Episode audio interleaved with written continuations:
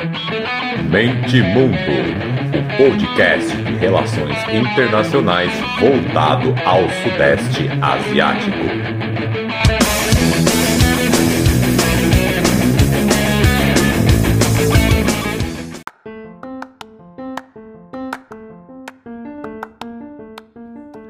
Fala galera, podcast Mente Mundo na área.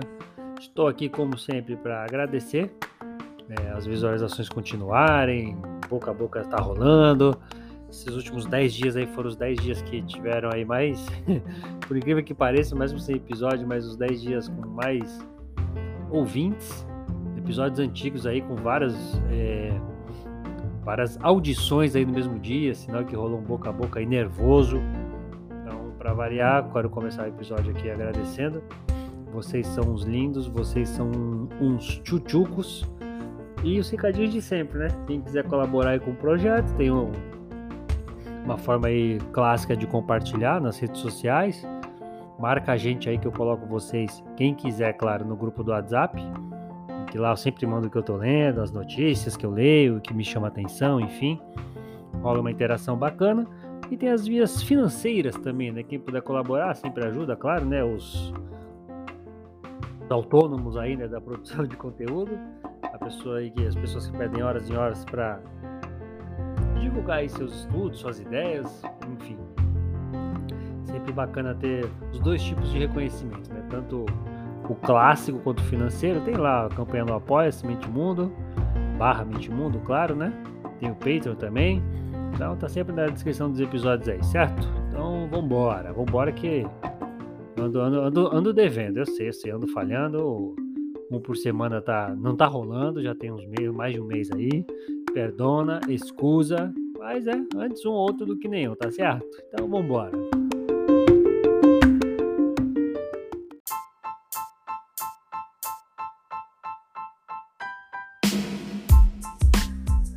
Então vamos lá, né? Falar da agitada semana da ASEAN. Tem aí Phnom Penh, ou Phnom Penh, como queira, nesse final de semana, no Hotel Soca, na ponta da península de Shroi no Tonle Sap, onde o Tonle Sap se encontra com o Mekong. O Tonle Sap é o maior rio do Camboja, para quem não sabe. Essa é o tipo de informação que só tem aqui, hein? Então, junto com diversos outros primeiros ministros e presidentes, né, de mais ou menos uns 12 aí, o Biden, o Trudeau, então não são qualquer líderes não, né? São líderes mundiais de alto gabarito. Foram mais de 12 mil funcionários entre segurança e funcionários do evento, organização. Helicópteros militares também foram mobilizados para a cúpula.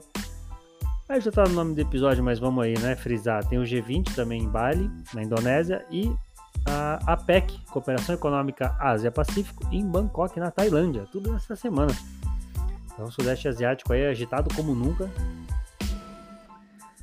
Ah, vamos começar aqui. Ah, algumas pautas que eu vi ali: mudança climática, inflação global, cadeia de suprimento até mesmo o calor perene na região ali que está severo, e claro, o mar da China Meridional que não pode faltar.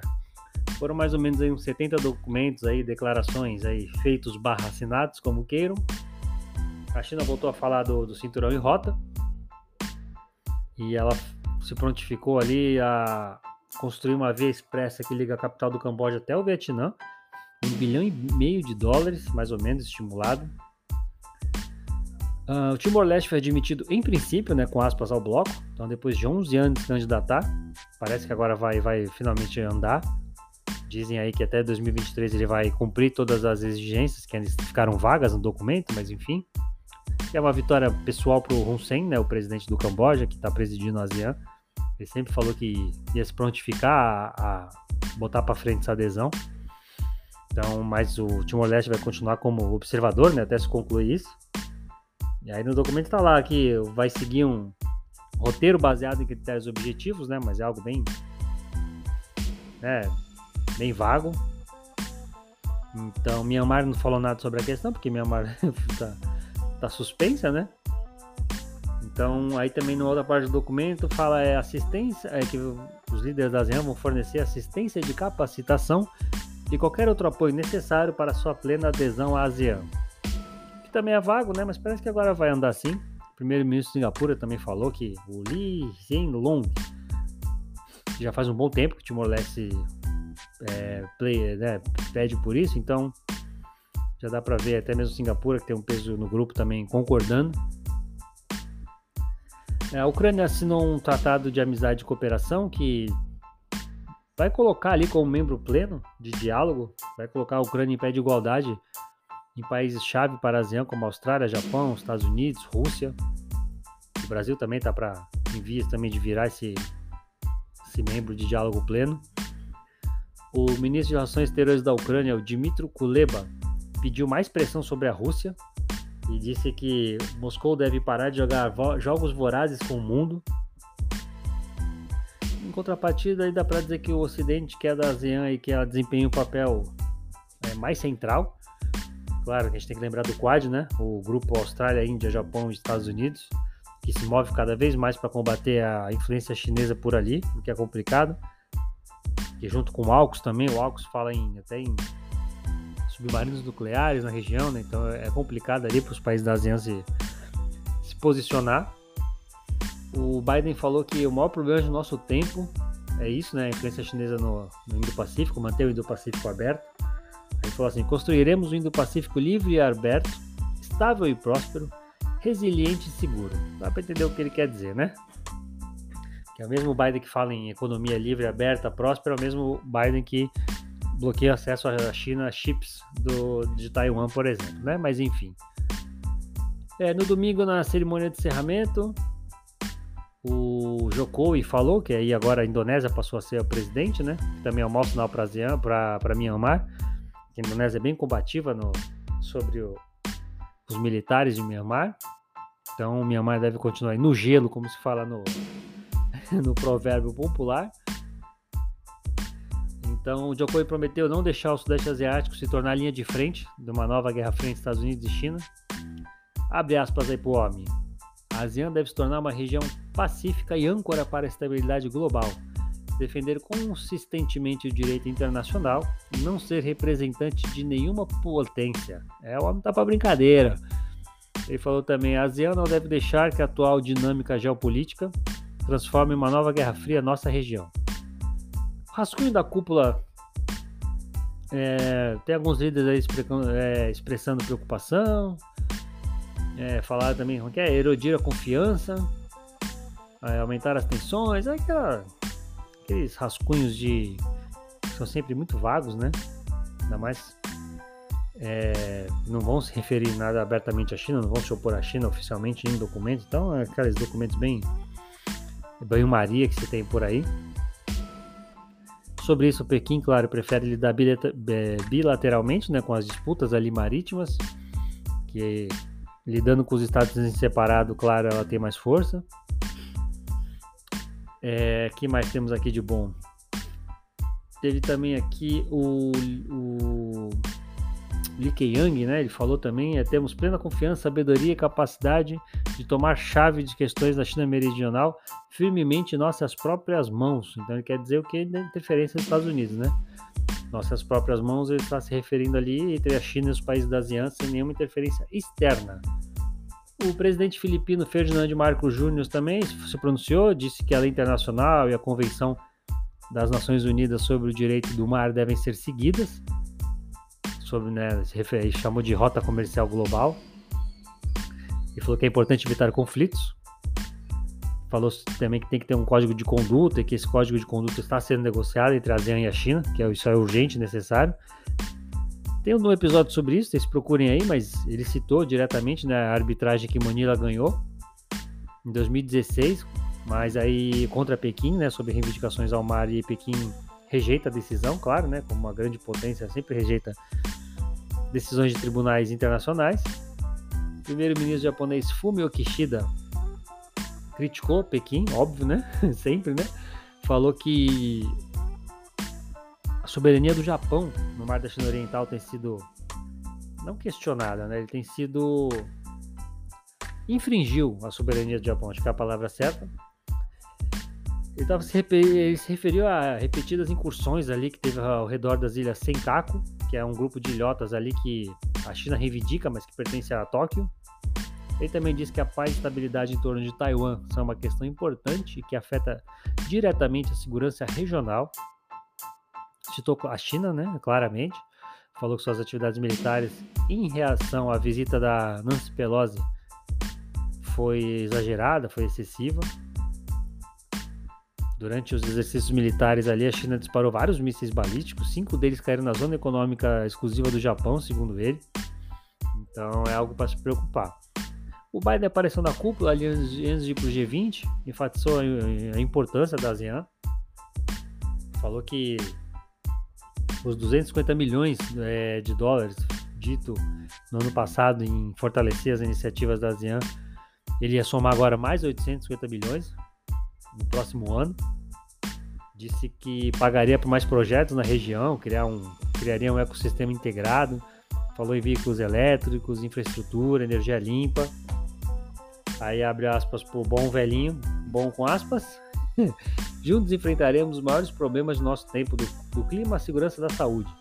Nos defenderemos contra ameaças significativas à ordem baseada em regras e as ameaças, ameaças ao Estado de Direito. E construiremos um Indo-Pacífico livre e aberto, aquela frase que eu já disse. Criticou também o Camboja, né? Também tem um episódio sobre isso que agora não vou me recordar.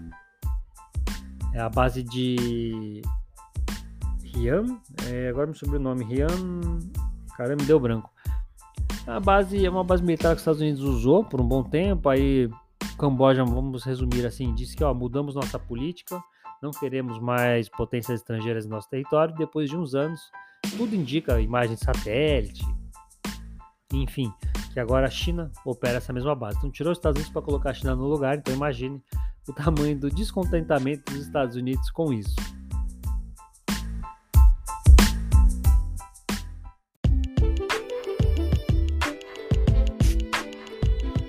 Aspas aqui eu quero fazer para a Alemanha. O show sinalizou o Vietnã como importante parceiro futuro no plano do seu governo de reduzir a dependência econômica da Alemanha em relação à China. O show foi para o Vietnã, foi para Singapura, foi para a China também, uma viagem que gerou muita especulação, porque ele foi com muito empresário, não só políticos, então muita gente especulando, tinha a ver com a guerra na, na Ucrânia, se ventilou em alguns jornais do Ocidente que eles foram para pressionar a China, para a China mandar a Rússia parar, que é uma ilusão, claro, né? Tem um país agora que está fragilizado, além de tudo, é a Alemanha. Então, a Alemanha não está em posição de pressionar a China, muito menos a Rússia. Mas tem mais coisa nessa viagem. Foi uma comitiva grande, muitos empresários, industriais. Então, é uma viagem para se ficar de olho. Ainda mais por ter ido ao Vietnã, Singapura também. Foi recebido lá com honras militares, né? Visita oficial, claro. Ele se encontrou com o primeiro-ministro do Vietnã, depois com o chefe do Partido Comunista. Segundo a Deutsche Welle, ele pressionou o país, né? Como eu disse, né? Em relação à guerra, tá aqui, ó. Quer ver, ó? A frase dele. É uma questão de. Isso segundo a Deutsche Welle, né? É uma questão de, da, da guerra de agressão russa ser uma violação do direito internacional com um precedente perigoso os pequenos países não podem estar a salvo do comportamento de seus vizinhos maiores e mais poderosos. Claro, nem citando o sentimento anti-China que existe no Vietnã ali muito forte. Então, né, é de se ficar de olho, porque, claro que tem muita coisa subentendida aí. Ele mencionou também que a Alemanha ajudaria a expandir o metrô paralisado de Hanoi. Até no tweet ele falou que. Tem até um pedaço do tweet dele aqui que estava buscando expandir os nossos mercados de vendas, fontes de matérias-primas e locais de produção para torná-los mais independentes de estados individuais. Está se referindo, claro, à dependência da China. A viagem refletiu tanto o lugar cada vez mais proeminente que o Vietnã ocupa né, nas cadeias de suprimentos globais, tem vários episódios aí sobre isso, quanto o interesse recém-descoberto né, que muitas empresas alemãs têm na região, né, elas querem sair da China. O Vietnã é o parceiro comercial mais importante da Alemanha no Sudeste Asiático. Cerca de 500 empresas alemãs agora operam no país. E a Alemanha é o segundo maior parceiro comercial do Vietnã entre os membros da, da União Europeia, fica atrás só da Holanda. O chefe da Câmara do Comércio alemã no Vietnã, Marco Waldi, ou Waldi, não sei nem que é Waldi, né? Volkswagen, é W é som de ver, né? Tive aqui uma pequena uma pequena viagem aqui interna. Se Volkswagen é com som de V, então é Marco Valdi. Como vocês viram, meu alemão tá, tá enferrujado. Vamos lá, então, vamos para o que importa. Ele disse que um número crescente de empresas alemãs está procurando diversificar suas atividades fora da China. E mais de 90% das empresas que planejam essa mudança consideram o Sudeste Asiático como a escolha preferida. E entre elas, os mercados que elas mais estudam é Vietnã e Tailândia. Então isso é muito interessante a ficar de olho. Essa viagem aí foi pouco mencionada aí, mas como eu disse, né, a comitiva que foi com ele e para os países que eles foram é muito interessante. É de se ficar de olho, porque né, a economia da Alemanha não, não, não, não é pouca coisa.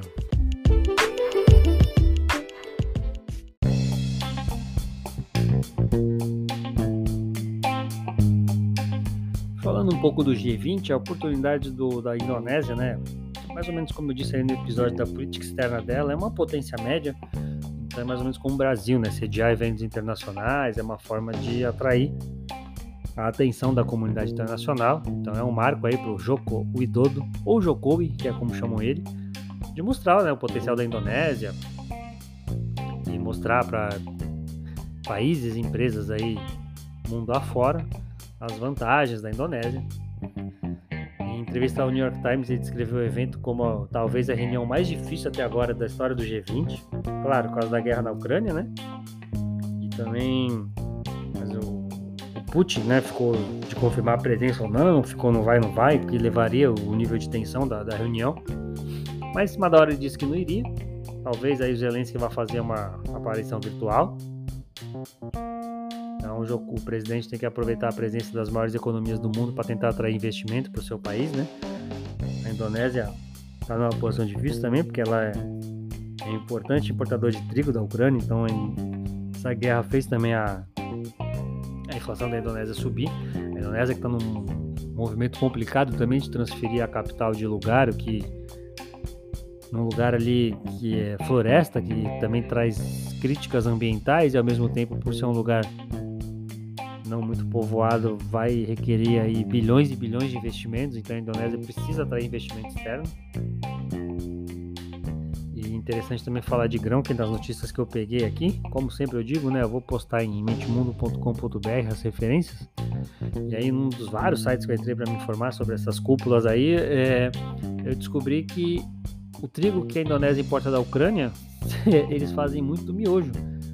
É, depois da China, é o maior, olha só, hein? O maior produtor né, e exportador de miojo do mundo é a Indonésia. Olha que curioso. Então, os miojão nossos aí de cada dia estão sendo prejudicados pela guerra na Ucrânia também. Não dá nem mais comer com pressa hoje em dia com essa guerra. E além de líderes mundiais também, o Musk e o Bill Gates também foram para para a cúpula do G20 também. Aí o que lembra também o Jokowi ter visitado a SpaceX no Texas, né, uns meses atrás. E segundo ele, dessa reunião, uma fábrica de baterias do, da Tesla vai ser construída no país agora, entre esse ano e ano que vem. Em entrevista a Bloomberg, né? O homem tá dando, você vê como é, relações internacionais importam, né? O homem deu entrevista para o New York Times, agora para Bloomberg, o homem não tá, não tá brincadeira. E nessa da Bloomberg ele falou sobre é, economia livre de carbono, né? Com isso é importante, criar um ecossistema aí é, limpo e que planeja transformar, né? Esse, essa, essa fábrica de baterias aí como a fábrica limpa aí do Sudeste Asiático, né? Exportar a bateria para os outros países da, da, da ASEAN que também fabricam, estão tentando entrar na, no, no mercado de energia limpa, de carros elétricos, o Vietnã também está forte, então a Indonésia pretende ser uma exportadora de bateria, tendo a fábrica da Tesla ali. O eixo central do evento vai ser encontro pessoal Biden-Xi, né? Tem como falar nesse momento de tensão e sem o, o Putin por lá. É, Washington Post, agora não me lembro, New York Times, alguns desses jornais que na verdade são porta-voz oficiais do governo, né? Mas depois de tudo que o Snowden, o, o Assange divulgaram, é obviamente que são o pessoal atribui muito, ah não, tá em tal mídia, o Al Jazeera do Qatar, então não fala mal do Qatar. O, a taça é russa, então é a fonte oficial russa, como se os Estados Unidos fosse diferente, né? Então, um desses jornais que é praticamente porta-voz do governo, então com certeza é verdade. Esses dias eles anunciaram que a Rússia e os Estados Unidos conversam na, na Turquia sobre a guerra na Ucrânia, que eles mantêm um canal ali secreto para falar sobre os limites da guerra, para não escalar muito, enfim. Então, com essa notícia saindo, então dá para dizer que muita gente falava do Putin para reunião para sentar com Biden e evitar, né, escalar para algo nuclear. Mas com essa notícia que se conversa na Turquia sobre isso, então o grande eixo central mesmo do, do G20, nesse momento de tensão e todo mundo precisando melhorar suas economias, com previsão de meio planeta entrando em recessão ano que vem. Então, o grande eixo central é o que vai sair das conversas de Biden e Xi, o resto é secundário. O Jake Sullivan disse que o Biden iria deixar claro que, abre aspas, os Estados Unidos estão preparados para uma forte competição com a China, mas não buscam conflito, não buscam confronto. Quero ter certeza de que administramos essa competição, ele, o Biden, né? Eu quero ter certeza que administramos essa competição com responsabilidade e que todos os países, incluindo os Estados Unidos e a própria China, devem operar de acordo com um conjunto de regras bem estabelecidas e acordadas, inclusive sobre liberdade de navegação, condições de concorrência equitativas e abster-se do uso de intimidação, coerção ou agressão. De novo, né? Falando isso aí com a China sem poder acessar vários produtos tecnológicos, é uma ironia, mas é assim que é jogado o jogo. Eu, particularmente, até algum desses sites que eu entrei fala isso, eu concordo que o G20, até mesmo a PEC, é, não tem mais o mesmo peso, né? Porque a, a política está muito acima realmente da economia, já a política está muito alta, então não, não. Acho que a ASEAN é um evento muito mais interessante para se analisar, estudar do que, o, do que esses dois que acabam passando ao largo aí de Biden e Xi. São frutos aí de uma era otimista, né? Até peguei esse trecho de um dos sites que eu entrei aí que são frutos de uma era otimista de globalização, né? Que esse mundo já não existe mais, uma globalização desenfreada, crescente convergência econômica e política das potências que se seguiu né, ao fim da Guerra Fria, e com a volta dessas grandes tensões isso já não acontece mais. Então, que sobra para a gente falar do G20 essa reunião de três horas entre Biden e Xi e ver o que vai, que vai surgir dela. O resto é deixar aí para o presidente da Indonésia tentar atrair investimentos e mostrar o país para os visitantes que o resto é secundário.